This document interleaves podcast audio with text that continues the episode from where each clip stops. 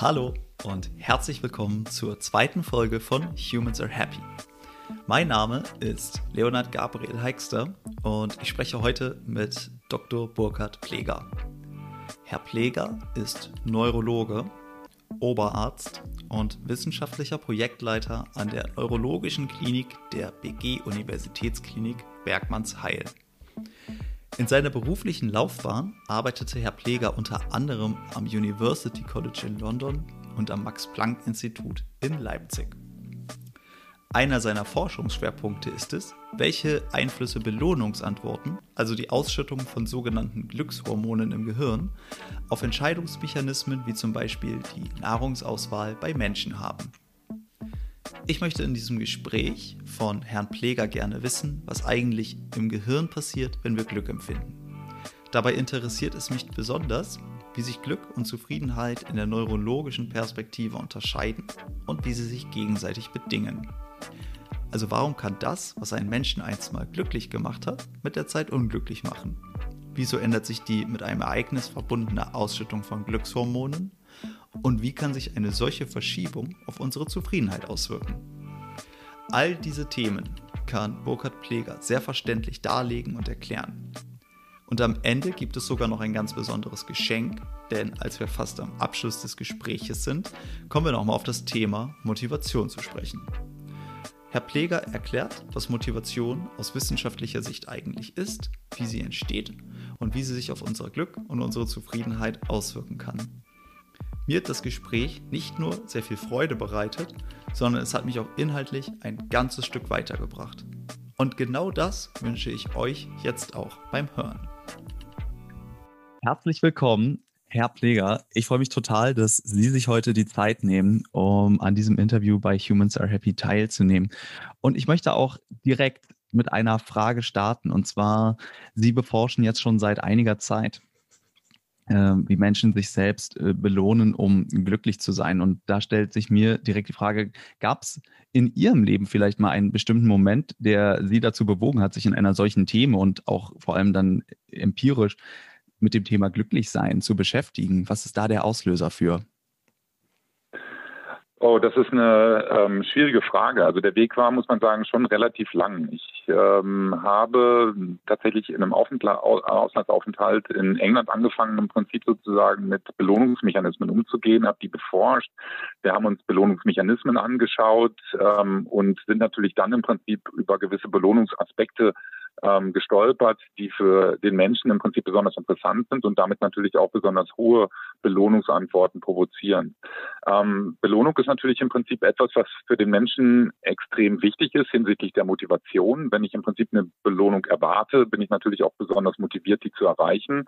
Und natürlich ist etwas, was mich belohnt, auch etwas, was mich glücklich macht. Das heißt also in dem Moment zu einem Glücksmoment führt.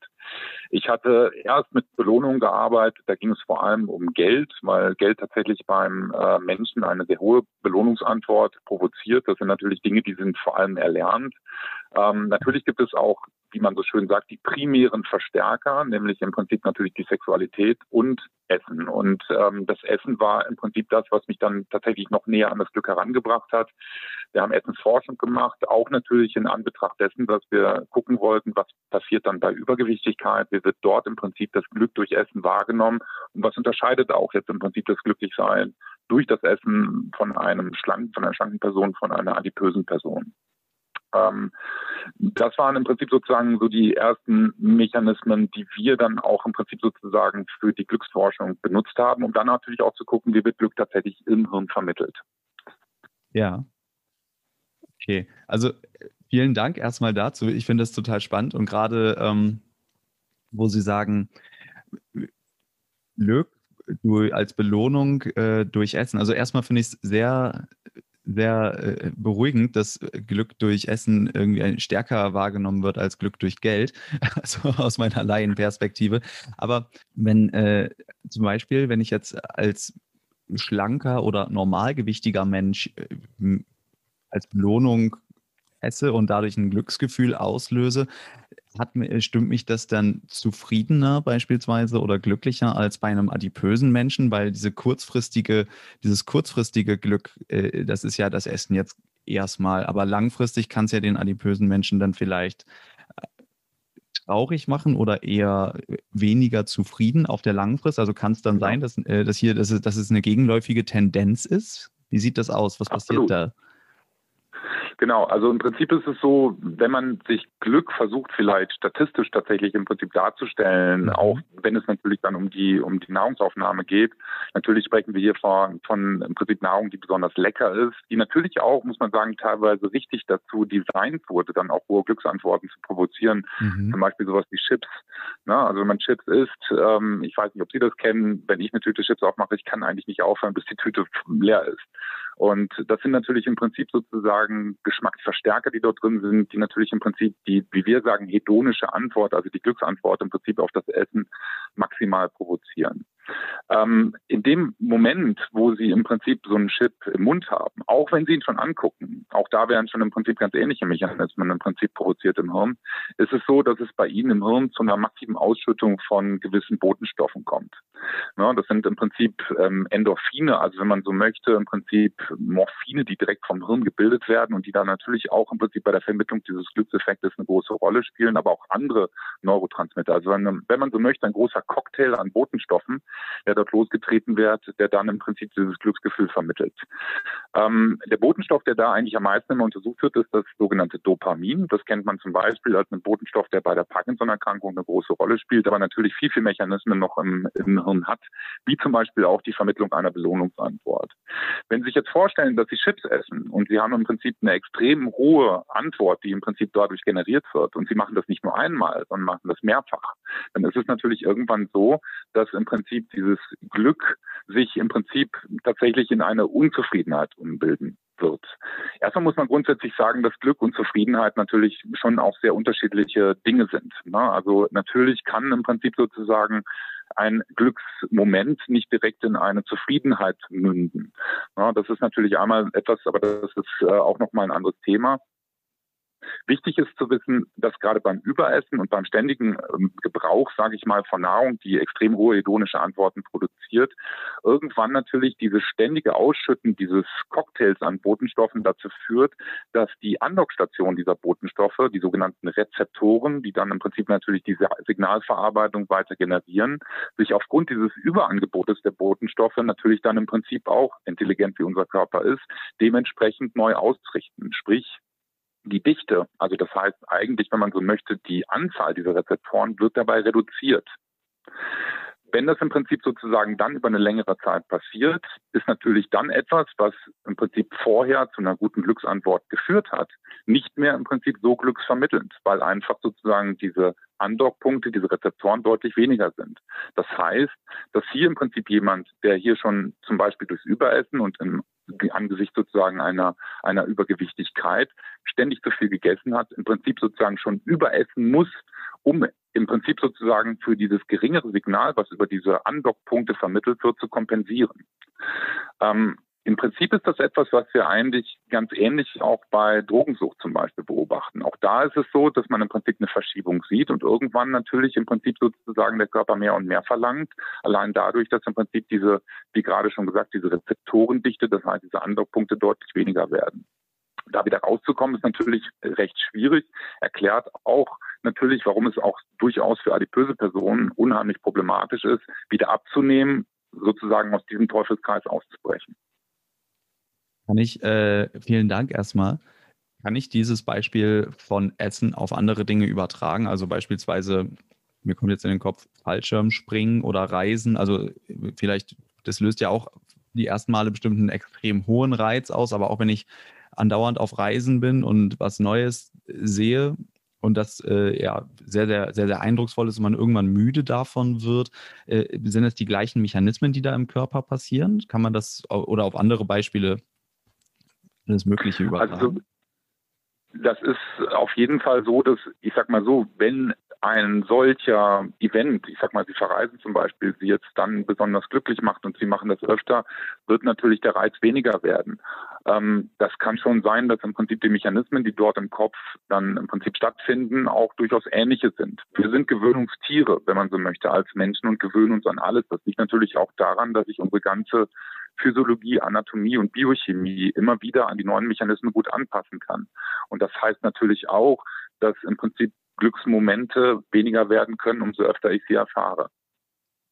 Das heißt, ich bin, ähm, wäre jetzt, um möglichst intensiv, also unabhängig davon, ob das jetzt erstrebenswert ist, aber es wäre, um möglichst intensive Erlebnisse zu haben, äh, wichtig, einfach eine, eine, gewisse neue Reize zu schaffen. Beispielsweise, dass ich immer neue Chips, äh, Flavorsorten probiere oder dann vielleicht doch mal irgendwie auf Schokolade umsteige oder eben nicht immer dieselben Tätigkeiten tue, weil einfach diese Gewöhnung insgesamt immer eintritt. Das, verstehe ich das richtig? Es ist, muss man sagen, es ist äh, kompliziert und die Frage kann man auch noch gar nicht so richtig klar beantworten. Es ist natürlich so, wir haben im Hirn natürlich im Prinzip diesen Botencocktail, von dem ich ja gerade schon gesprochen habe, also unterschiedliche ja. Neurotransmitter oder unterschiedliche Hormone, wenn man so will, die hier im Prinzip für die Vermittlung dieser Effekte zuständig sind. Ähm, Insgesamt ist es natürlich so, dass, ich sag mal, die Konstellation erstmal dieser Botenstoffe, die Interaktion dieser Botenstoffe natürlich dabei extrem wichtig ist. Ähm, wir aber auch nicht wissen, wie diese sozusagen sich über unterschiedliche Glücksempfindungen, vielleicht auch, ich sag mal in Anführungszeichen, pathologische Glücksempfindungen weiterentwickeln. Natürlich ist es so, Dopamin ist nicht nur etwas, was jetzt zum Beispiel losgetreten wird durch das Essen von etwas besonderem Leckerem, sondern das ist im Prinzip auch der Botenstoff, bei dem wir sehen, dass der im Prinzip die Drogensucht mitvermittelt, der auch im Prinzip bei Spielsucht zum Beispiel sich extrem verändert. Also diese Mechanismen, die ich gerade skizziert habe, sehen wir dort tatsächlich in Parallelen. Die Frage ist nur, überträgt sich das direkt? Zum Beispiel ist es jetzt dann automatisch so, dass jemand im Prinzip, der besonders adipös ist, vielleicht auch eher dazu neigt, Drogen zu konsumieren. Das heißt, vielleicht auch mehr raucht oder vielleicht mehr Glück spielt oder ähnliches. Die Evidenzen dafür sind nicht klar. Es gibt ein paar Studien, die tatsächlich auch das nahelegen, dass es hier im Prinzip eine gewisse Assoziation gibt. Aber wie sozusagen diese unterschiedlichen Glücksempfindungen zusammenhängen und sich gegenseitig bedingen, ist momentan noch im Prinzip Forschungsgegenstand und noch nicht wirklich klar gezeigt. Gibt es, ähm, oder andersrum gefragt, wie sieht der neurologische Unterschied aus zwischen Glück und Zufriedenheit? Glück ähm, ist natürlich etwas, was auch durchaus mit der Zufriedenheit gewisse Überschneidungen zeigt, aber es ist erstmal grundsätzlich zu trennen. Ich sage mal, Glück ist auch zum Beforschen etwas, was sehr schwierig ist, weil natürlich brauchen wir für unsere Forschung immer große Gruppen und natürlich brauchen wir im Prinzip sozusagen einen Mechanismus sozusagen, der dann in dieser Gruppe einen Effekt provoziert.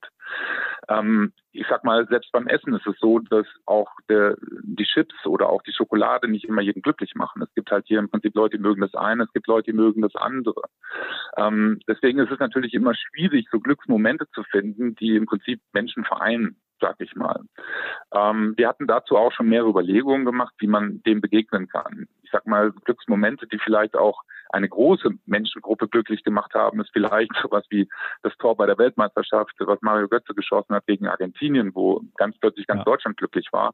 Da hätte man gerne im Prinzip sozusagen ganz Deutschland in einem Kernspintomographen oder unter einem EEG gehabt und hätte das gerne gemessen, wie sozusagen dort das simultane Glück sich tatsächlich fortbewegt. In Argentinien waren die Menschen bestimmt extrem unglücklich in dem Moment, ähm, sodass auch das eine Glück immer das andere Leid bedeuten kann. Und das macht es immer extrem schwierig, Glück zu beforschen. Essen ist natürlich im Prinzip so etwas, was schon durchaus Vergleich dann über die Individuen hinweg zeigt, sodass man da schon auch die Möglichkeit hat, tatsächlich Glück zu messen. Ähm, bei Zufriedenheit das ist etwas, was natürlich ganz andere Mechanismen auch mit bedingt. Das heißt, Zufriedenheit ist zum gewissen Teil genetisch bedingt, aber natürlich auch wie das Glück. Zufriedenheit ist aber auch etwas, was sich im Leben schon recht früh, auch in der Kindheit entwickelt. Das sind im Prinzip sozusagen Hirnnetzwerke, die schon in ihrer Entwicklung mehr oder weniger sich dementsprechend anpassen, was dann auch aus der Umgebung auf das Individuum einwirkt. Ich sag mal sowas wie die Bindung zu den Eltern, zu den Großeltern, ähm, Freundeskreis. Der Mensch ist ein extrem soziales Wesen, sodass natürlich auch im Prinzip eine gute soziale Einbettung dazu führt, dass im Prinzip sich die Netzwerke schon so aufstellen, dass da eine gewisse Zufriedenheit drüber zu erlangen ist. Sodass Zufriedenheit etwas ist, was sich im Prinzip über eine sehr viel längere Zeitachse einstellt als Glück. Glück ist meistens doch etwas, was eher transient ist. Ne? Ich sag mal, Glück im Prinzip durch Essen ist was sehr transientes, kann ja auch, muss man sagen, dann relativ danach dann schon mit schlechtem Gewissen und mit Unzufriedenheit beziehungsweise unglücklich sein einhergehen. Auch das ja. Glück, was man zum Beispiel hat von einem Lottogewinn, sag ich mal, wenn man dort im Prinzip Millionen im Lotto gewinnt, ist man erstmal extrem glücklich. Wenn man sich aber mal tatsächlich, ich sag mal, die Glückskurve von solchen Personen anguckt, die im Lotto gewonnen haben, ist die meistens auch nach drei Jahren wieder auf Normalniveau. Ne, auch unglücklich sein. Ich sag mal zum Beispiel im Rahmen eines schweren Unfalles, wo vielleicht jemand eine Querschnittslähmung im Prinzip sozusagen erleidet. Auch da sehen wir im Prinzip, dass dieses Unglücklichsein auf einer Zeitachse ganz ähnliche im Prinzip transiente Spuren hinterlässt. Auch nach drei Jahren sozusagen trifft sich da auch wieder der Querschnittsgelähmte mehr oder weniger mit dem ehemaligen Lottogewinner auf der gleichen Ebene. Das heißt, da haben wir eher transiente Momente vorliegen, die natürlich aber auch diese Zufriedenheitsnetzwerke mitbedingen können. Zufriedenheit ist aber etwas, was sich natürlich im Prinzip dort ganz anders einstellt, auch was sich natürlich, muss man sagen, deswegen schwerer trainieren lässt in dem Sinne. Kann man es überhaupt trainieren? Also das klingt für mich jetzt so, als wenn es zum Teil genetisch ist. Das wäre total spannend, wenn Sie das gleich nochmal differenzieren können. Ähm, mhm. Wenn es genetisch ist, dann ist es, stelle ich mir jetzt vor, vorbestimmt. Und wenn es halt in den ersten Kindheitsjahren bedingt wird, das kann ich nachvollziehen, wenn es, äh, ja, je nachdem, wo ich eben aufwachse, wie Sie sagen, was ich für Verhältnis zu meinen Eltern habe, ähm, dass ich dann grundsätzlich optimistischer oder pessimistischer bin oder eben zufriedener. Kann man das messen? Sind die Gehirnströme anders, äh, Gehirne anders ausgeprägt? Ich habe bestimmt nicht den korrekten Ausdruck, aber helfen Sie mir gerne auf die Sprünge. Mhm. Also äh, grundsätzlich ist es so, dass natürlich im Prinzip es immer so ist, dass ähm, alles, was uns ausmacht, wir sagen dazu der Phänotyp, immer bedingt ist einmal durch die Prädisposition, das sind die Gene, ne? Mhm. und natürlich im Prinzip über das Zusammenspiel der Gene mit der Umgebung. Ne? Das heißt sozusagen, das, was sich hinterher formt, ist immer zu einem gewissen Teil im Prinzip genetisch tatsächlich veranlagt aber natürlich auch abhängig davon, ähm, was in der Umgebung dann in dem Zusammenspiel mit dieser Veranlagung tatsächlich passiert. Sodass natürlich auch immer die Frage ist, wie viel ist da jetzt tatsächlich im Prinzip tatsächlich genetisch und wie viel sozusagen ist tatsächlich durch die Umgebung mehr oder weniger bedingt. Ähm, das macht es immer schwierig. Aber ich sage mal so, grundsätzlich ist es so, dass der Mensch im Prinzip ein Hirn hat, was sich über das ganze Leben hinweg immer plastisch im Prinzip neu an Bedingungen anpassen kann. Das heißt, auch im hohen Alter, das hat man früher anders gesehen, ähm, kann man natürlich auch noch Dinge erlernen, wie ich sag mal Geige spielen. Das geht natürlich nicht mehr so gut wie mit sieben Jahren, aber nichtsdestotrotz, es geht weiterhin. Sodass es natürlich schon auch die Möglichkeit gibt, immer zu einem gewissen Maße auch alles, was im Prinzip nicht rein genetisch bedingt ist, im Prinzip sozusagen neu zu trainieren. Bei Zufriedenheit ist das ein Problem, weil Zufriedenheit natürlich etwas ist, wie gesagt, was sich sehr, sehr lange aufbaut und wo natürlich auch im Prinzip andere Sichtweisen auf gewisse Lebenssituationen im Prinzip geschult werden müssen. Ähm, da braucht man natürlich auch ein dementsprechendes Coaching von professioneller Seite, um dort auch im Prinzip tatsächlich im Alltag Mechanismen greifen zu lassen, die sozusagen die unzufriedenen Momente ähm, versuchen aufzufangen und eher sozusagen dort einen Perspektivwechsel dann provozieren. Aber das ist ein langes Herangehen und auch ein schwieriges Herangehen, weil wie gesagt, die Entwicklung solcher Netzwerke im Prinzip sozusagen zurück bis auf die Kindheit. Nichtsdestotrotz möglich zum gewissen Maße ist sowas. Ne? Ja. Ähm, zu der, zu der allgemeinen genetischen Prädisposition, das hatten wir gerade noch gefragt, ähm, ist es natürlich schwierig. Es wird sehr häufig dann auch immer in den Medien propagiert, es gibt das Glücksgehen. Also ein Gen, was im Prinzip sozusagen darüber entscheidet, ob wir glücklich sind oder nicht. Ähm, das ist natürlich etwas, was von der Vorstellung im Prinzip sehr einfach ist und was deswegen auch gut greifbar ist, was aber im Prinzip, muss man sagen, nicht wirklich der Wirklichkeit entspricht.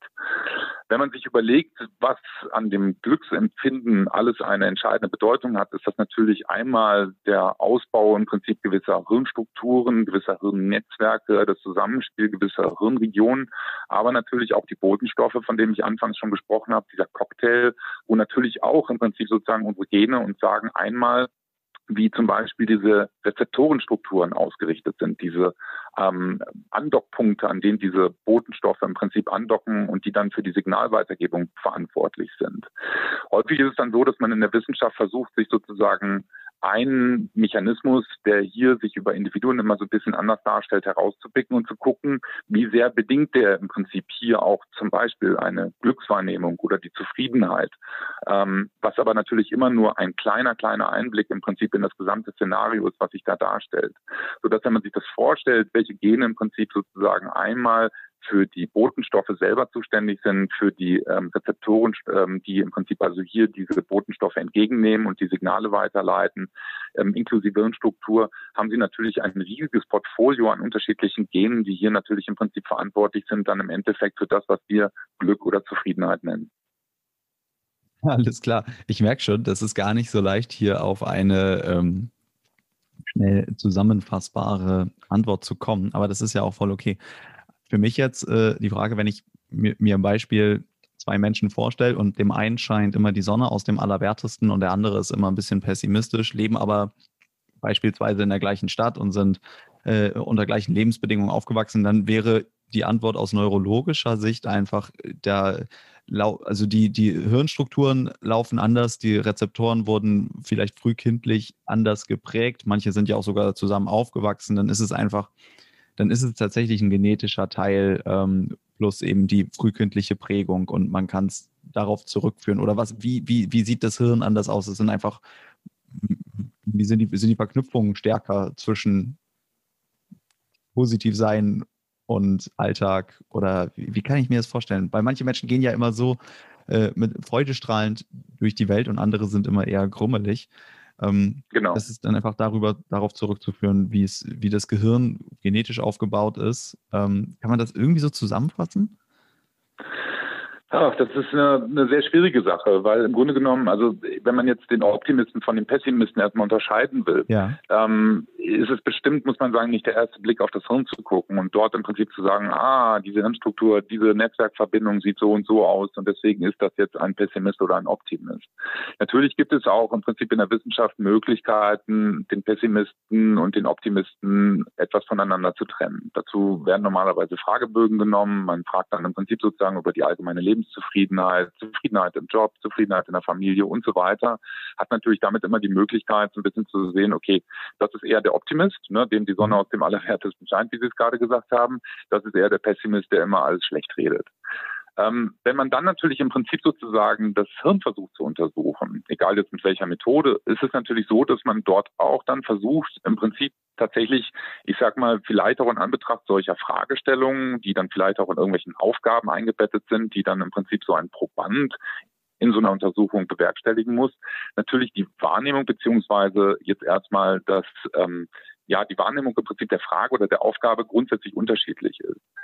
Das heißt auch natürlich, dass wir im Hirn in den unterschiedlichsten Regionen unterschiedliche Mechanismen finden. Und wenn man sich da mal die Literatur so anguckt, ähm, gibt es da Beschreibungen, die im Prinzip sozusagen vom hinteren bis zum vorderen Teil des Hirnes im Prinzip rutschen. Schwierig dabei ist natürlich immer zu fragen, was ist hier Henne, was ist Ei? Ist sozusagen das, was der Patient im Rahmen dieses Versuchsaufbau jetzt anders macht, der Pessimist, sage ich mal, als der Optimist im Prinzip die Ursache dafür, dass das Hirn dort so ein bisschen anders erscheint? Oder ist es so, dass er im Prinzip tatsächlich anders denkt, weil das Hirn so ist? Ähm, und das macht es immer schwierig, im Prinzip zu sagen, was ist hier eigentlich Henne, was ist Ei? So dass eigentlich muss man sagen, klare, ich sag mal, Strukturunterschiede auch Funktionsunterschiede, Netzwerkunterschiede ähm, von Hirnstrukturen, Hirnnetzwerken zwischen Pessimisten und Optimisten noch relativ unklar sind. Das ist nicht so leicht zu untersuchen, sodass man da auch nichts Generelles sagen kann. Wir wissen natürlich grundsätzlich um die Hirnregionen, die dort mit eine Rolle spielen. Ähm, das sind die unterschiedlichsten. Das sind natürlich auch Regionen, bei denen wir wissen, die ähm, für die Glücksvermittlung zuständig sind, wie zum Beispiel der Nucleus accumbens, ähm, sage ich jetzt einfach mal so, der im Prinzip gerade für die Dopaminausschüttung extrem wichtig sind. Aber aber auch viele andere Hirnstrukturen, die hier beteiligt sind und bei denen wir tatsächlich auch so ein bisschen andere Signale sehen zwischen Optimisten und Pessimisten. Aber wie gesagt, immer die Frage, was ist hier Henne, was ist Ei? Und äh, wie sind dann auch im Prinzip sozusagen diese Forschungsergebnisse diesbezüglich tatsächlich zu bewerten? Also es gibt ja äh, eine relativ populäre Forschung, die sagt, 50 Prozent äh, der, ob man 50 Prozent, ob man genetisch, ob man glücklich ist, ist genetisch festgelegt und nur 10 Prozent sind die Lebensumstände und 40 Prozent sind die Sichtweisen.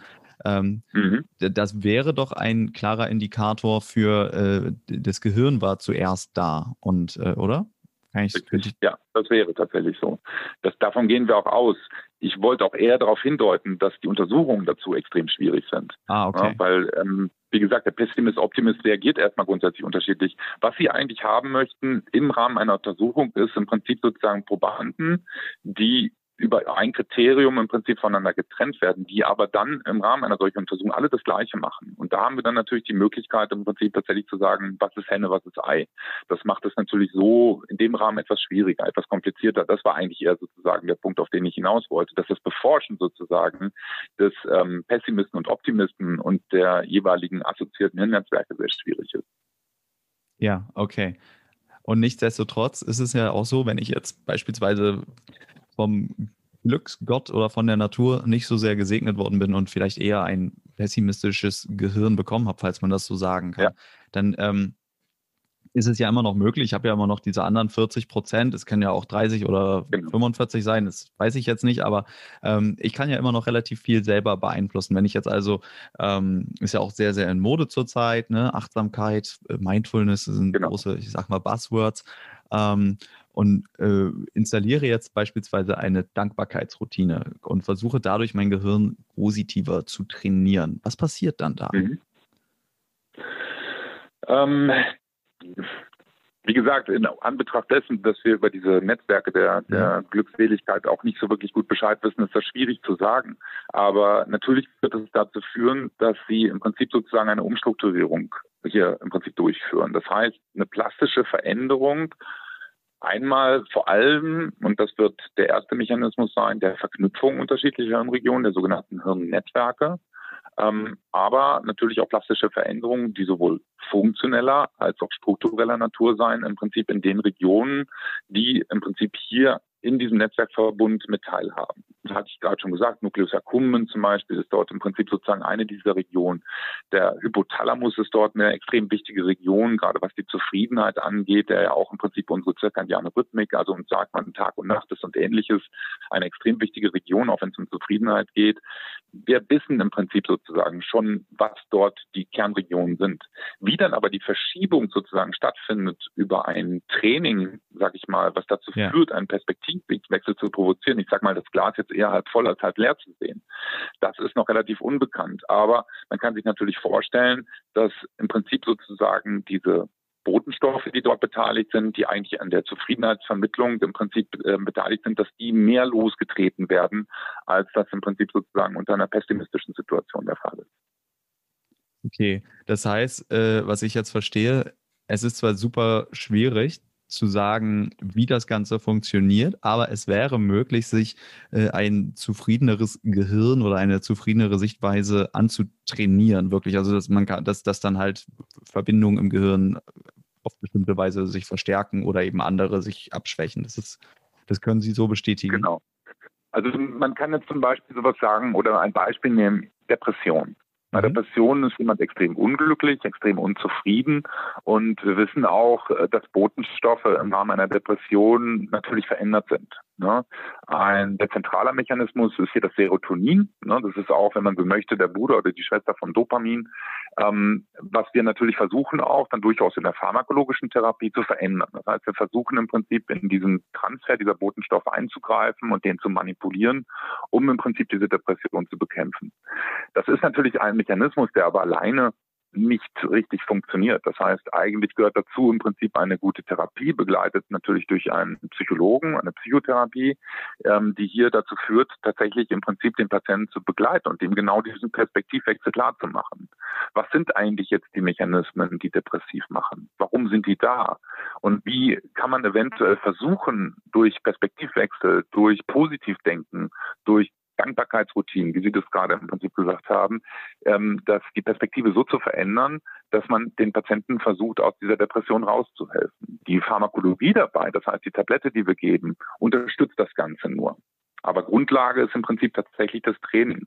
Und da, wenn man so möchte, versucht man auch, jemand aus der Depression heraus wieder in eine zufriedene Situation zu bringen. Und das zeigt dann auch tatsächlich, dass es zum gewissen Maße tatsächlich trainierbar ist. Okay, vielen, vielen Dank.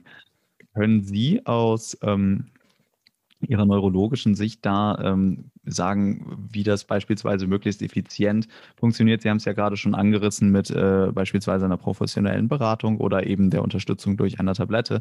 Ähm, aber ist, genau. es, ist es jetzt zum Beispiel so, dass wenn ich äh, direkt nach dem Aufstehen versuche, Tagebuch oder direkt vorm Schlafen gehen, ein Tagebuch, Dankbarkeitstagebuch jetzt in dem Beispiel oder ähm, positiv denken, Routinen durchzuführen. Macht das einen Unterschied, äh, egal wenn ich es jetzt eben in der Arbeit zwischendurch mache, äh, über den Tag, gibt es bestimmte Zeitpunkte oder Gehirnzustände, in denen das äh, möglichst effizient funktioniert? Sozusagen eine Uhrzeit, an der man am besten trainieren sollte, damit das gut passiert. Ja, ich glaube, ich um, weiß nicht, ähm. Uhrzeiten sind ja wahrscheinlich unterschiedlich, äh, wie Menschen unterwegs sind, aber deswegen dachte ich, ein Gehirnzustand und der ist vielleicht nach dem Aufstehen bei allen ähnlicher als, ja, irgendwie so. Also es ist schwierig. Ähm, ich denke mal, was wir wissen vom Lernen, und wir reden ja jetzt hier über Lernen, wir reden, wir reden im Prinzip darüber, dass das Hirn sich im Prinzip über das Lernen neu anpasst. Das heißt, Hirnplastizität stattfindet. Ähm, natürlich ist es so, dass Lernen immer konsolidiert werden muss. Das heißt, wir lernen und das Gelernte ist ja dann auch meistens nicht ähm, direkt im Kopf. Das weiß man vor allem, wenn man Kinder hat. Ähm, weiß man aber natürlich auch von sich selbst. Ähm, das, was wichtig ist für das Lernen, ist das Konsolidieren. Das heißt eigentlich im Prinzip sozusagen das Schlafen. Im Schlafen konsolidieren wir, sodass äh, grundsätzlich, das hat jetzt im Prinzip eigentlich auch nicht unbedingt mit dem Erlernen von Perspektivwechseln zu tun oder ähnlichem. Wir schon auch wissen, dass umso näher wir tatsächlich am Schlafen lernen, umso meist besser funktioniert auch die Konsolidierung, sodass man hier auch durchaus argumentieren könnte, es macht auch Sinn, durchaus abends zu lernen. Aber, wie Sie das gerade schon selber gesagt haben, es gibt im Prinzip sozusagen die Frühtypen, es gibt die Spättypen. Ich kann abends nicht mehr lernen, da bin ich dann meistens schon irgendwie entschlafen.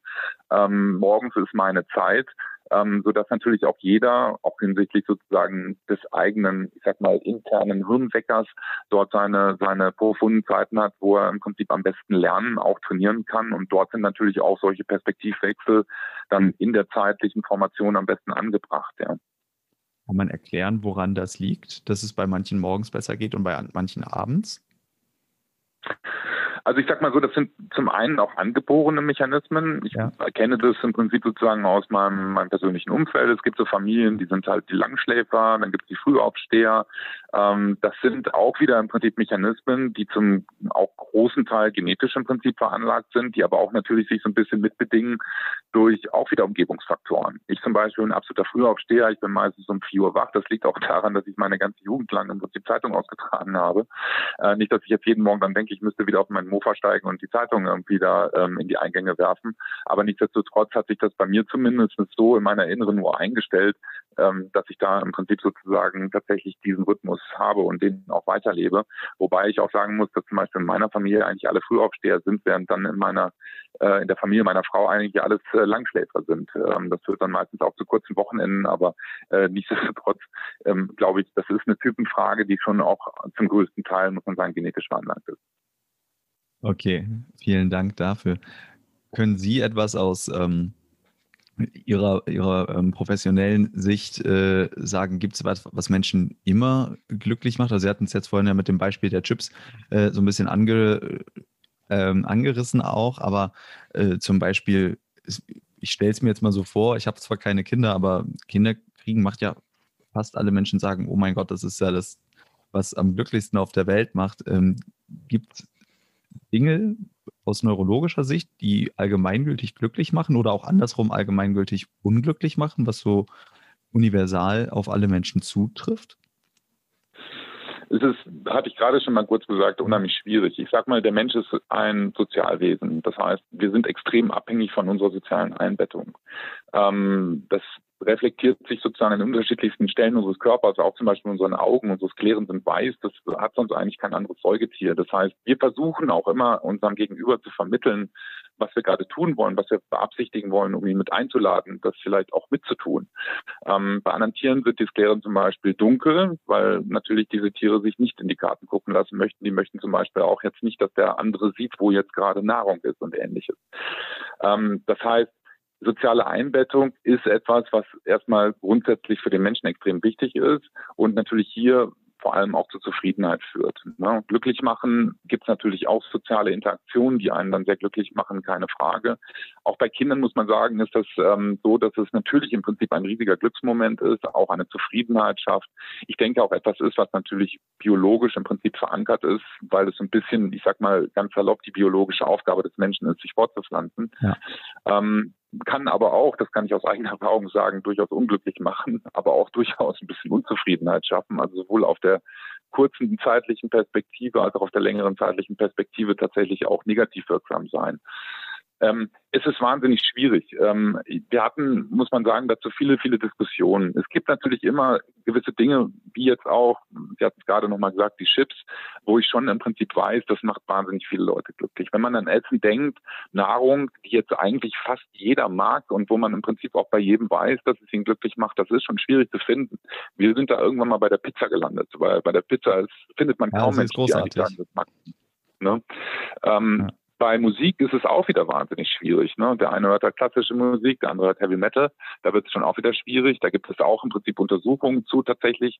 Sowas ist auch trainierbar. Wenn Sie zum Beispiel schwangeren Frauen ähm, im Prinzip die ganze Zeit klassische Musik vorspielen, wird dieses Kind, was dann irgendwann geboren wird, bei klassischer Musik total zufrieden sein und glücklich sein, während bei Heavy Metal es anfängt zu heulen. Wenn Sie das genau umdrehen, im Prinzip sozusagen diese Frau die ganze Schwangerschaft über mit Heavy Metal Musik beschallen, wird genau das Umgedrehte passieren.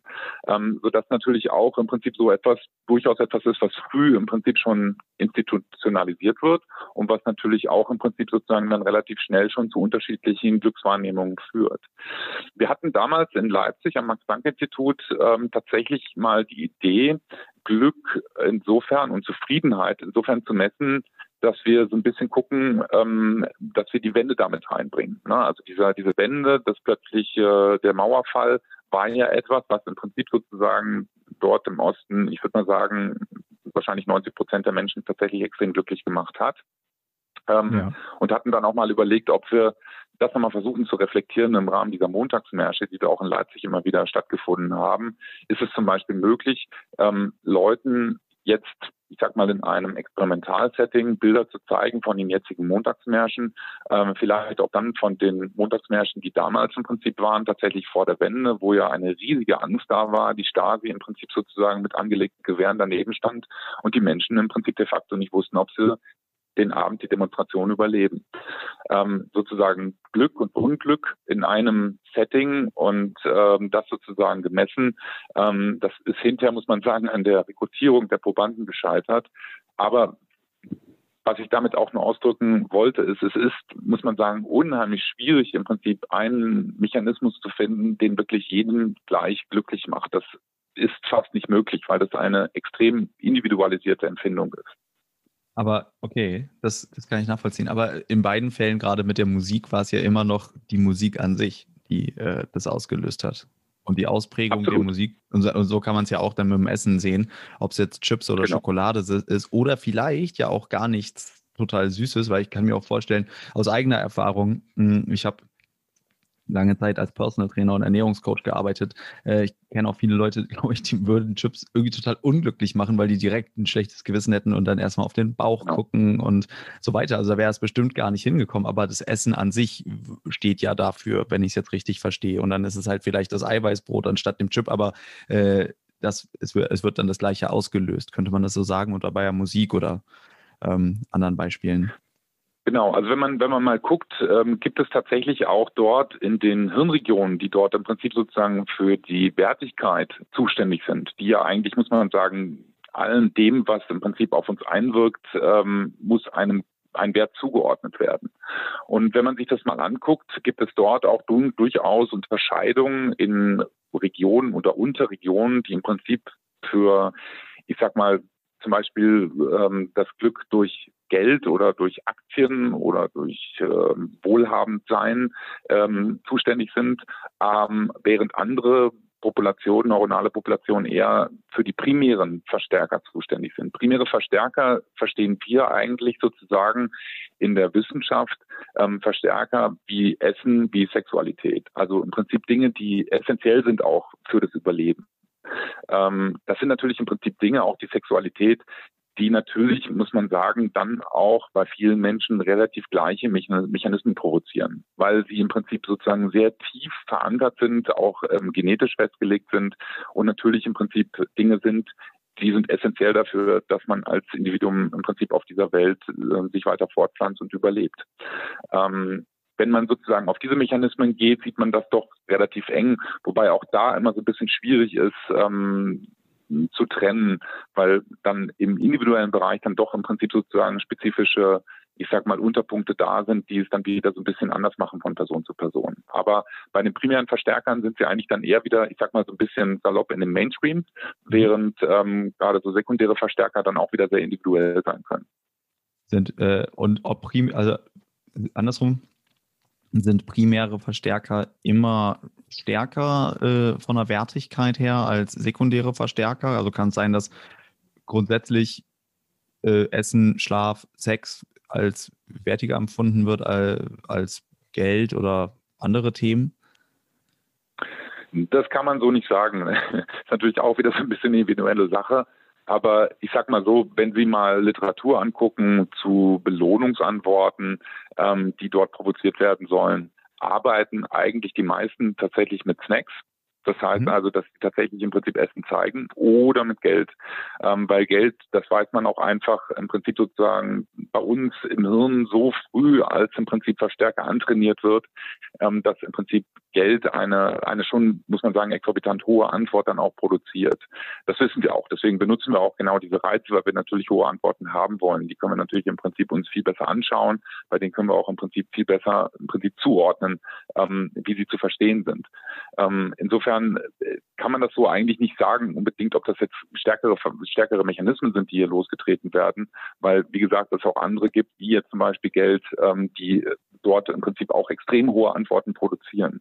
Ähm, nur, ich sag mal so, ähm, auch da wieder das Ansprechen auf Geld kann extrem hoch sein über die Gruppe hinweg. Individuell hat man wieder deutlichere Differenzen, als das jetzt zum Beispiel, ich sag mal, bei, bei ähm, äh, primären Verstärker wie zum Beispiel bei Nahrungsmitteln der Fall ist. Ähm, bei Sexualität ist es auch wieder so, auch da sehen wir im Prinzip sozusagen einen deutlichen geschlechtlichen Unterschied. Ähm, da sind auch wieder Männer im Prinzip natürlich viel besser darüber zu untersuchen als, äh, als Frauen, wobei die natürlich auch reagieren. Bei den Frauen ist es aber häufig auch so, dass dann tatsächlich die Aussagen zu diesen Glücksmomenten ähm, sehr divergent sind von dem, was einmal im Prinzip vielleicht auch männliche Probanden sagen und auch so ein bisschen von dem, was man tatsächlich im Vergleich zu den Männern im Raum sieht. Was heißt ähm, das? Sodass es da auch immer wieder Unterschiede gibt, gerade bei Sexualität natürlich im Prinzip die Geschlechtlichkeit. Heißt das, heißt es, Sex ist für Männer ein stärkere, eine stärkere Belohnung als für Frauen? Das würde ich so nicht sagen. Ich würde eher sagen, dass ähm, Frauen mehr Möglichkeiten haben, im Prinzip mit einer Sexualantwort im Prinzip modulatorisch umzugehen, als vielleicht bei Männern.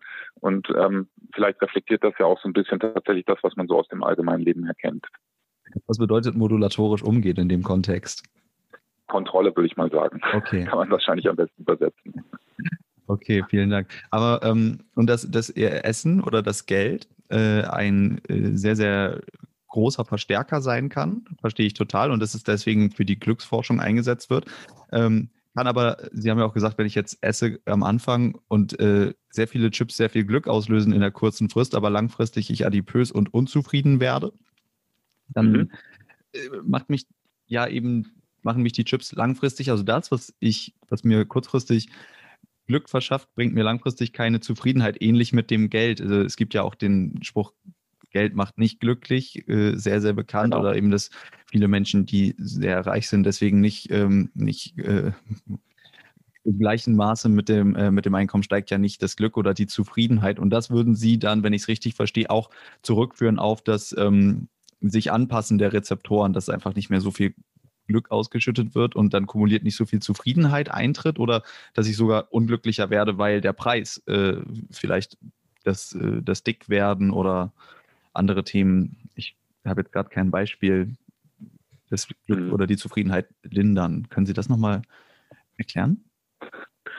Also ich sag mal so, ähm, Natürlich ist es so, was wir auch schon im Prinzip besprochen haben, dass sich äh, diese ganzen Glücksmechanismen, wenn sie dann im Prinzip im Überangebot sind, da irgendwann im Prinzip verändern. Das heißt, wir haben anatomische Veränderungen, wir haben biochemische Veränderungen, physiologische Veränderungen, die natürlich dann dazu führen, dass im Prinzip ein übermäßiges Glück, ich sag mal vielleicht auch durch das Trinken von Alkohol, ähm, irgendwann zu großen Unglücklichkeit führt. Ähm, das hat natürlich einmal im Prinzip mit Verschiebung der ganzen im Prinzip dafür zuständigen, ähm, ich sag mal, Hirnstruktur zu tun. Ähm, ist aber, muss man sagen, auch etwas, was man in die unterschiedlichsten Bereichen im eigentlich des Lebens im Prinzip translatieren kann. ich sage bei sowas dann eigentlich immer relativ salopp, wenn man statistisch sich mal das Leben anguckt und versucht im Prinzip sich vorzustellen, wie man sich im Leben eigentlich am besten verhält, ohne groß im Prinzip tatsächlich unglücklich zu werden, ähm, kann man sich die statistische Verteilung so ein bisschen vorstellen wie ein U. Das heißt, man sollte dann auch immer gucken, dass man bei dem U sozusagen unten tatsächlich in dieser Kante, wo es dann wieder hochgeht, im Prinzip sozusagen aufhält. Ähm, beim Geld zum Beispiel kennen wir das auch. Geld, muss man sagen, ist nicht so, dass wenn man es mehr hat, immer zufriedener macht. Geld hat im Prinzip sozusagen auch da wieder ein Cut-off, wo man sagt, es gibt im Prinzip eine gewisse Summe, wo ich mir nicht viele Gedanken um meine Armut machen muss. Das heißt, mir geht es gut. Ich aber auch nicht so viel Geld habe, dass ich wieder Sorgen damit bekomme. Ähm, das heißt, was eigentlich im Prinzip sozusagen so eine allgemeine, ich sag mal, ja, Lebensweisheit sein könnte, ist, dass man versucht, sich statistisch sozusagen immer an der Sockelkante des Us zu befinden. Das heißt eigentlich immer versucht, das gesunde Gleichgewicht zu halten zwischen dem, ähm, was man, was einen glücklich macht, ähm, davon aber auch im Prinzip sozusagen nicht übermäßig viel zu beanspruchen, um diese ganzen Systeme so auszurangieren, dass im Prinzip genau das passiert, was Sie gerade gesagt haben, dass das Glück irgendwann sich in ein Unglück kehrt oder wenn man sagt, langfristig auch in eine Unzufriedenheit. Ähm, und insofern ist immer sozusagen die große Frage, wie kann man das gesunde Mittelmaß treffen hier? In manchen, ich sag mal, Bereichen ist es einfach nicht möglich. Das heißt, wenn man vielleicht auch jetzt im Prinzip einen Beruf hat, jetzt gerade in der Corona-Krise am Existenzminimum knappt, dann ist natürlich im Prinzip diese Verschiebung auf die rechte Seite des Us das, was einen dann im Prinzip in dem Moment extrem unglücklich macht, was man auch eigentlich kaum beeinflussen kann. Vor allem, wenn man im Prinzip sozusagen dann seinen Perspektivwechsel eigentlich darauf im Prinzip eineichen muss, den man gar nicht so schnell eingeeicht bekommt. Ähm, Insofern, wie gesagt, ähm, das gesunde Mittelmaß ist eigentlich immer das Richtige. Ähm, das zu treffen ist natürlich, muss man sagen, auch immer etwas Schwieriges und viele Menschen brauchen dafür Anleitung. Und ähm, da wird dann im Prinzip Coaching und äh, psychologische Beratung wichtig. Alles klar, das äh, finde ich nochmal super hilfreich. Also vielen lieben Dank. Es ist genau dieses, ähm, dieses, diese Selbstregulation, die Sie da ansprechen, für eine gewisse Balance und was Sie auch vorhin gesagt haben, den Wert, den ich, äh, dem ich etwas zuordne. Wenn ich es jetzt richtig verstehe, dann ja. kann ich, weiß ich ja, wie, wie wichtig es ist, reguliere mich aber selbst und finde darin quasi einen Sinn auch oder er, erkenne Sinn in der das Balance. das ist genau der Mechanismus, ähm, den, den wir da auch immer im Prinzip sozusagen untersuchen. Das heißt eigentlich die Wertigkeit, ähm, wie wird diese im Hirn kodiert und wie kann ich auch im Prinzip sozusagen eine Wertigkeit verändern. Ähm, das ist ähm, etwas, was wir gerade, muss man sagen, jetzt auch im Rahmen der Forschung, von der ich ja anfangs schon erzählt hatte, der Übergewichtigkeitsforschung, ähm, extrem im Prinzip sozusagen ähm, drauf äh, oder neugierig drauf sind, solche Mechanismen zu erlernen und die auch richtig verstehen zu lernen, weil wir natürlich auch inzwischen wissen, die Übergewichtigkeit ist kein Problem des Magens, es ist natürlich im Prinzip sozusagen äh, ein Problem des gesamten Stoffwechsels, aber primär Schuld daran trägt das Hirn. Und ich glaube, wenn wir diese Mechanismen, die dazu führen, im Prinzip besser verstehen lernen, haben wir auch im Prinzip natürlich bessere Möglichkeiten, therapeutisch einzugreifen. Und ähm, das sind Dinge, die, die passieren, die ähm, haben wir auch schon, muss man sagen, jetzt seit Jahrzehnten im Fokus ähm, und versuchen natürlich auch schon dort irgendwie einzugreifen. Das kann man natürlich einmal, indem man in diese ähm, Vermittlung der Botenstoffe versucht einzugreifen. Da gibt es auch schon Mechanismen, ähm, die man macht, zum Beispiel mit tiefen Hirnstimulationen. Da werden also hier Elektroden implantiert, die gewisse ähm, Glücksregionen auch durchaus stimulieren können, um auch hier im Prinzip das Glück artifiziell von außen zu verändern, wenn jetzt zum Beispiel auch jemand so schwer erkrankt ist, dass man ihm über reines Coaching und äh, Psychologie nicht wirklich helfen kann. Also es geht schon auch im Prinzip um Neubewertung. Es geht darum, auch in diesen Hirnregionen, die im Prinzip für die Bewertung zuständig sind, denen beizubringen, ähm, dass sie gewisse Dinge wieder, muss man sagen, auf einen ich sag mal, natürlichere Art und Weise sehen, als im Prinzip sozusagen die Wertigkeit, die man dann irgendwann hat, wenn man etwas komplett übergessen hat, überessen, übergessen hat, nee, überessen hat, so, übergegessen hat, so. Ja, vielen Dank. Das ist äh, nochmal sehr, sehr schön zusammengefasst. Super. Ich würde ähm, würd gerne auch äh, zeitlich bedingt leider, ähm, ist total spannend, aber langsam Richtung Abschluss äh, führen mhm. und ähm, würde da gerne nochmal unabhängig von der äh, neurologischen Sicht, die Sie da ja sehr gut dargelegt haben, äh, Sie gerne fragen, was ist denn für Sie persönlich Glück? Was bedeutet für Sie Glück?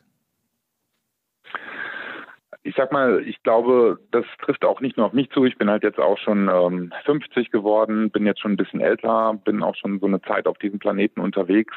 Ähm, die Dinge, die mich heutzutage glücklich machen, sind nicht die Dinge, die mich noch, ich sag mal, vor 20, 30 Jahren glücklich gemacht haben. Natürlich ist es so, ich sehe das jetzt auch bei meinen Kindern, dass natürlich im Prinzip sozusagen ein Kind das Glück sehr häufig im Prinzip in der schnellen Glücksvermittlung sucht. Das ist dann ein Geschenk, das ist eine Süßigkeit, die da ist, die macht das Kind im Prinzip in dem Moment glücklich. Ähm, bei mir ist es vielleicht teilweise auch noch so, jetzt nicht unbedingt die Süßigkeit, sondern vielleicht ein, ein wirklich guter Kaffee, den ich trinke oder ähnliches, was mich glücklich macht. Ähm, das sind eher Dinge, ich sag mal, die allgemein sind im Leben. Glücklich macht mich, wenn meine Tochter mal mit einer Zwei nach Hause kommt oder mein Sohn oder äh, ich da irgendwie auch sehe, dass tatsächlich meine Kinder glücklich sind. Auch das macht mich glücklich. Zufriedenheit ist wieder was anderes und ich würde schon sagen, Zufriedenheit ist etwas, was für mich und ich glaube, das trifft auf die meisten Menschen zu, etwas ist, was extrem im Prinzip von den von der sozialen Einbettung abhängig ist, von meiner sozialen Bindung und ähm, da ist vor allem die Familie im Prinzip das, was ganz vorne steht. Das heißt also, meine Frau, meine Kinder, das ist im Prinzip das, was mich zufrieden und auch immer wieder glücklich macht. Ähm, ansonsten bin ich großer Fußballfan und spiele Gitarre. Also auch die Dinge machen mich tatsächlich dann immer glücklich, aber auch, wie gesagt, nur kurzfristig und transient. Alles klar. Vielen lieben Dank dafür. Ähm, dann letzte Frage. Über welchen Satz sollte jeder Mensch einmal nachdenken?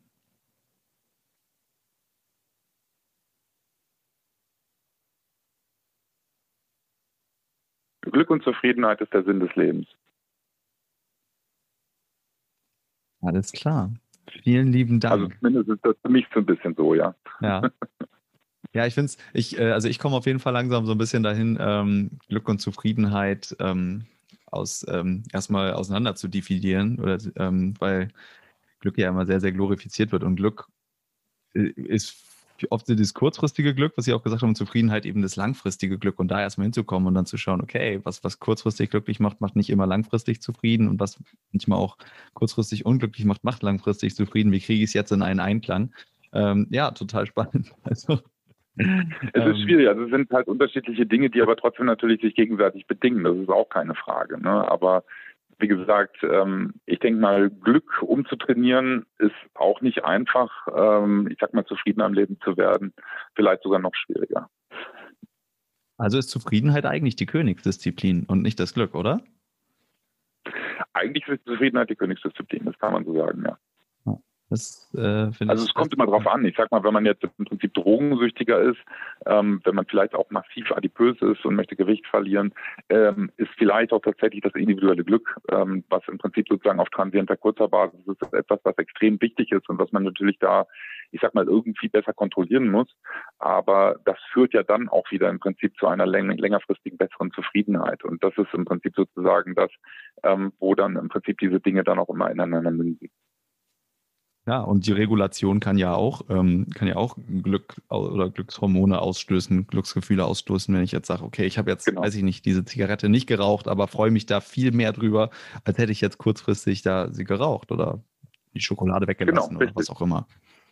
Genau, genau, das ist der Punkt. Das ist im Prinzip ähm, auch wieder dieser, dieser Punkt, wo man wieder, wieder versucht, ich sag mal, in die äh, Sockelkante des Us reinzurutschen. Also die Sockelkante des Us und ähm, dass Zufriedenheit die Königsdisziplin ist. Das sind zwei Punkte, die ich hier auf jeden Fall mitnehmen werde. Ja. Ich kann Ihnen noch den Satz sagen, womit ich eigentlich sozusagen äh, tatsächlich als Glücksforscher dann ähm, äh, identifiziert wurde. Es war tatsächlich so, ja. das Ganze ging damals los über eine Reportage der Taz. Ähm, unsere, uns hatte in Leipzig am MPI eine Reporterin von der Taz kontaktiert und wollte im Rahmen eines Eigenversuches bei uns mal bei den ganzen Experimenten teilnehmen, die wir machen im Prinzip sozusagen zur Nahrungswahrnehmung. Äh, und äh, da war es dann so, dass sie irgendwann mich auch gefragt hatte nach der Interaktion zwischen sozusagen den Genen und äh, den Glücksempfinden. Und da hatte ich, glaube ich, sowas gesagt wie, die Gene sind die Klaviatur des Glücks. Und das ist ja manchmal so, solche Sätze verstetigen sich dann und verselbstständigen sich dann auch. Mhm. Ähm, auf einer Familienfeier hatte mich dann meine Schwester angesprochen und sagte, ich habe was von dir gelesen. Wo ich dann so sagte, wo hast du denn was von mir gelesen? Und sagte sie, ja, in der Petra. Da stand irgendwie, äh, der Herr Pfleger aus, aus äh, Leipzig hätte gesagt, die Gene sind die Klaviatur des Glücks. Und dieser Satz hatte sich dann so verselbstständigt, dass ich da immer wieder dann neue Anfragen kam, bekam und äh, mehr oder weniger so ein bisschen zum Glücksforscher deklariert wurde, der ich eigentlich nicht bin. Also ich bin eigentlich Neurowissenschaftler, ich kümmere mich um Motivation, ich kümmere mich um Belohnung, aber diese Mechanismen, die da im Prinzip greifen, sind natürlich auch die, die für die Glücksvermittlung zuständig sind, sodass diese Translation sozusagen aus der Motivation, aus der Belohnung dann zum Glück hin relativ einfach war. Ja, also ähm, total spannend und vielen Dank für diese Hintergrundgeschichte nochmal. Ähm, das ist eine sehr schöne Anekdote, wo Sie das Stichwort Motivation ähm, fallen lassen. Da kommen mir auch schon wieder 20 weitere Fragen. Es ist nämlich auch ein Thema, was ich äh, einfach persönlich total spannend finde. Einmal aus der Profession, äh, jetzt aktuell nicht mehr, aber ehemals eben Fitnesstrainer, Personal Trainer und ähm, hatte auch meine, äh, meine Abschlussarbeit an der Uni über, äh, wie sich Motivation durch Führungsstile bedingt und wie das auslöst. Mhm geschrieben. Also ja, also Motivation muss man sagen, ist eigentlich neurowissenschaftlich gesehen etwas, was wir immer als Vorhersagefehler im Prinzip deklarieren. ähm, ich weiß nicht, ob Ihnen dieses Grundkonzept des Vorhersagefehlers was sagt. Können Sie es mir einphasen? Ähm, ein Vorhersagefehler ist im Prinzip das, ich mache eine gewisse Annahme über etwas. Ja. Das heißt, ich mache irgendeine Handlung und nehme an, aus dieser Handlung resultiert im Prinzip dies und das. Sagen wir mal, ich werfe fünf Euro in eine einnahmigen Banditen und erwarte im Prinzip, da kommt jetzt gleich 50 raus kommt natürlich nicht. Da kommt natürlich Dann habe ich aber ein optimistisches Gehirn. Richtig. Der Pessimist sagt, das ist eh weg, dann ist es auch nicht schlimm, der wird keinen Vorhersagefehler haben. Aber der Optimist, äh, wenn der sozusagen dann sieht, dass er, ich sag mal, nur fünf Euro wieder rauskriegt oder vielleicht auch gar nichts, hat natürlich im Prinzip sozusagen einen riesen Prädiktionsfehler. Ähm, das mhm. heißt, die Differenz sozusagen zwischen der eigentlichen Annahme und dem, was dann im Prinzip zurückgezahlt wurde. Ähm, natürlich versucht der Mensch immer diesen Prädiktionsfehler möglichst klein zu halten. Und mhm. ähm, wenn man das jetzt mal wieder aus der Perspektive der Nahrung sieht, ist es natürlich auch so, dass ähm, als primärer Verstärker da eine große Ambition da war, auch im Prinzip den Prädiktionsfehler hinsichtlich der Nahrung möglichst klein zu halten, was natürlich im Rahmen der Industrialisierung dazu geführt hat, dass wir hochkalorische Nahrung überall verfügbar haben. Ähm, weil das möchte man schnell haben, da möchte man nicht im Prinzip lange suchen und ähm, dann auch im Prinzip sozusagen diesem riesen Prädiktionsfehler unterliegen. Das Problem an diesem Prädiktionsfehler oder das Problem selber an der Prädiktion, das heißt der Vorhersage ist, dass der Mensch eigentlich immer dazu neigt, sich ein unrealistisches Bild zu machen. Ähm, das heißt, wir sind eigentlich immer im Prinzip sozusagen in unserer Annahme da, wo man im Prinzip nicht wirklich hinkommen kann, so dass wir eigentlich grundsätzlich immer einen Prädiktionsfehler haben und dieser Prädiktionsfehler, dieser Vorhersagefehler eigentlich das Signal im Hirn darstellt, was wir übersetzen als Motivation. Ne? Das heißt also meine Motivation sozusagen diesen Prädiktionsfehler möglichst klein zu halten. Das kann natürlich auch, wo Sie gerade sagen, Personal Trainer natürlich im Prinzip Fitness sein. Ne? Ich will irgendwo hin, ich sehe im Prinzip sozusagen, da muss ich hin, ähm, da bin ich gerade, das macht mir den Prädiktionsfehler aus. Also habe ich eine Motivation im Prinzip mich sozusagen an das eigentliche Optimum, was ich erwarte, heranzuarbeiten. Ähm, das große Problem ist natürlich, wie gesagt, dass eigentlich diese Prädiktion selber dabei, die Vorhersage selber immer sehr unrealistisch ist, sodass es auch durchaus Philosophen gibt auf dieser Welt, die behaupten, dass dieser Prädiktionsfehler im Prinzip der entscheidende Mechanismus ist, der diese Welt irgendwann zu Fall bringen wird. Weil der Mensch anfängt im Prinzip über sein Bestreben, diesen Vorhersagefehler möglichst gering zu halten, die Welt so zu verändern und so seinen, ich sag mal, optimierten Bedürfnissen anzupassen, was im Prinzip sozusagen mit der Natur eigentlich nicht übereinkommt. Ähm, sodass das sozusagen der menschliche Untergang gleichzeitig darstellt. Das heißt also, der Vorhersagefehler, sehen Sie schon, ähm, ist etwas, was die Welt bewegt. Das ist äh, super spannend. Also können Sie mir, können Sie mir einmal erklären, warum ist denn, warum äh, hat denn jeder Mensch einen Prädiktionsfehler? Es gibt doch bestimmt auch Menschen, die mal richtig liegen mit ihrer Annahme. Das gibt es auch, aber ich sag mal so, die, die richtig liegen mit ihrer Annahme, die ja. müssen sich ja auch im Prinzip sozusagen aus dieser Situation heraus nicht weiter bewegen. Die sind zufrieden und damit ist im Prinzip das Ganze sozusagen mehr oder weniger von seinem weiteren Fortkommen gestoppt. Ähm, klar gibt es solche Dinge. Es gibt ja auch im Prinzip, ich sag mal so, ich gehe einkaufen, ich will fünf Liter Milch, ich hole mir die fünf Liter Milch, gehe nach Hause, alles ist gut, ich muss nicht mehr wieder losrennen und mir nochmal drei Liter holen. Ähm, das ist, äh, ist natürlich im Prinzip sozusagen ähm, tatsächlich etwas, was in gewissen Momenten greift. Natürlich vor allem muss man sagen, dann greift, wenn uns im Prinzip die Vorhersage nicht so ganz klar ist. Also was erwartet mich da eigentlich? Natürlich macht man sich immer ein gewisses Bild und versucht natürlich auch immer dieses Bild vielleicht auch durchaus skeptisch zu sehen. Ähm, nichtsdestotrotz, wie gesagt, ist die Neigung immer dazu da, im Prinzip eigentlich die Vorhersage so ein bisschen zu überzeichnen, gemäß dessen, was man dann im Prinzip hinterher rausbekommt. Ähm, das kann mal klein sein, sodass dann auch natürlich die Motivation, die Bestrebung, diesen Vorhersagefehler noch weiter ähm, zu solidieren, im Prinzip natürlich nicht so besonders hoch ist. Der kann natürlich groß sein, was natürlich dann auch mit einer hohen Motivation einhergeht. Der kann natürlich auch so riesig sein, dass man vielleicht auch direkt kapituliert. Das ist ja total, also das, das hieße, wenn er, wenn der äh, Prädiktionsfehler nicht, also wenn, wenn ich ihn jetzt zu klein halte, dann habe ich Stillstand und bin äh, eh tot langfristig. Wenn ich ihn aber groß habe, dann äh, werde ich die Welt in den Untergang stürzen. das, ist ja, das ist ein bisschen schwierig. Nein, ganz so, ganz so ist es jetzt nicht. Also so salopp kann man das jetzt nicht sagen. Ähm, wie gesagt, ich habe auch nicht behauptet, dass ich das behaupte. Das ist die Behauptung von Philosophen, die sich darüber ja, im Prinzip okay, okay, okay. über etliche Bücher im Prinzip auslassen. Ähm, nichtsdestotrotz, ähm, ich sag mal so, es ist ja so, dass ich das nicht unbedingt sozusagen halte. Das ist wahrscheinlich auch etwas, was aus diesen ganzen Dingen, die wir gerade schon diskutiert haben, aus diesen ganzen Netzwerkstrukturen ja. sich herausentwickelt. Ne? Ich bin ein Optimist, dann habe ich vielleicht auch, muss man sagen, eine Vorhersage, die besonders beschönt ist. Wenn ich ein Pessimist bin, ist vielleicht im Prinzip diese Beschönung natürlich nicht so gegeben. Sodass natürlich im Prinzip mein Prädiktionsfehler immer sehr, sehr unterschiedlich ist. Klar, wenn der Prädiktionsfehler besonders hoch ist und ich natürlich auch dann im Prinzip eine hohe Motivation habe, das Ziel zu erreichen, ähm, dann macht das natürlich auch eine hohe Motivation aus, dass ich darüber dann im Prinzip gleich die Welt zerstöre, ganz bestimmt nicht. Ähm, aber es ist natürlich so, dass wenn man sich im Prinzip jetzt auch die Welt momentan anschaut und überlegt im Prinzip, wie die Welt zu Seiten des Säbelzahntigers ist, ist es natürlich inzwischen eine Welt geworden, die komplett nach, ich sag mal, den Bedürfnissen und natürlich auch nach einer optimierten Vorhersage der Menschen im Prinzip umstrukturiert wurde, um einfach sozusagen ähm, uns in gewissen Bereichen, auch natürlich im Prinzip in der Bereich der primären Verstärker, wie zum Beispiel beim Essen, ähm, möglichst wenig Sorgen zu machen und den Prädiktionsfehler möglichst klein zu halten. Der Mensch ist so programmiert, dass äh, wenn er ähm, wenn halt der Prädiktionsfehler möglichst groß ist, dass er dann, dass einfach eine Dissonanz entsteht und er das nicht mag und er deswegen bestrebt ist, den klein zu halten und dementsprechend. Also müsste ich eigentlich, müsste ich eigentlich, äh, wäre es am besten, wenn ich einen hohen äh, Prädiktionsfehler habe und dementsprechend äh, vielleicht einen großen Ehrgeiz oder eine große Motivation entwickle, aber auch gleichzeitig äh, in meiner Kindheit das Glück gehabt habe, ein solches Umfeld zu haben und solche Gene zu haben, die mich dabei auch möglichst optimistisch äh, unterwegs sein lassen. Könnte ich das so zusammenfassen? Das kann man so zusammenfassen, durchaus, ja. Super. Vielen Dank, ich freue mich. das ist das doch schön. Habe ich Sie noch ein bisschen glücklich gemacht. ja, ja, auf jeden Fall, auf jeden Fall. Also da sind, das ist äh, total spannend, einfach das, äh, dieses Thema von äh, aus dieser empirischen Sicht einfach auch zu beleuchten, weil es gibt natürlich unfassbar viele Ratgeber, äh, so mit diesen fünf Tipps ja. wirst du glücklicher im ja. Alltag, aber was passiert denn genau. eigentlich im Gehirn? Was ist denn da los und warum ist es so und warum, äh, warum macht es mich langfristig dann unglücklich, wenn ich äh, jeden Tag fünf Tüten Chips esse?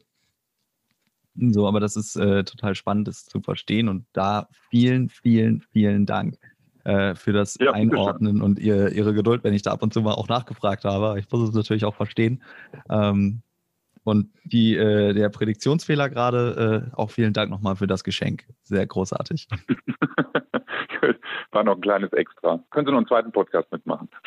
ja, richtig. Ich komme dann nochmal auf Sie zu in ein paar Monaten. Gut. Ja, ich äh, versuche Zeit zu haben. Ist immer schwierig, aber ich bin total happy. Das war, jetzt muss man sagen, mein großes Glück. Das Telefon hat nicht einmal geklingelt in der Zeit, wo wir jetzt gesprochen haben. Ja, optimal. Super. Ich bedanke mich auf jeden Fall bei Ihnen. Super. Das war das zweite Gespräch bei Humans Are Happy und ich danke dir herzlich fürs Zuhören. Wenn dir dieses Gespräch gefallen hat, dann schau gerne auch auf Instagram unter @humansarehappy oder auf meiner Website humansarehappy.org vorbei.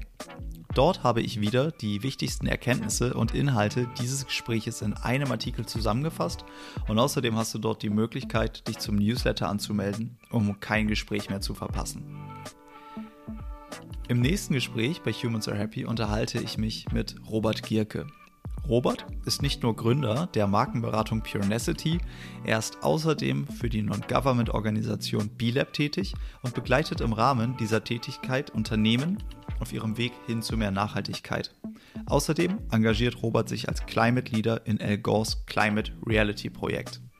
Vor seiner Selbstständigkeit war Robert fast 15 Jahre lang auf globaler Ebene für Adidas beschäftigt. In unserem Gespräch spricht er offen über seine Gefühle und die Konsequenzen aus einer, wie er es nennt, entseelten Arbeitswelt. Er schildert dabei die Erkenntnisse aus seinem Burnout und der immer lauter werdenden Sinnfrage.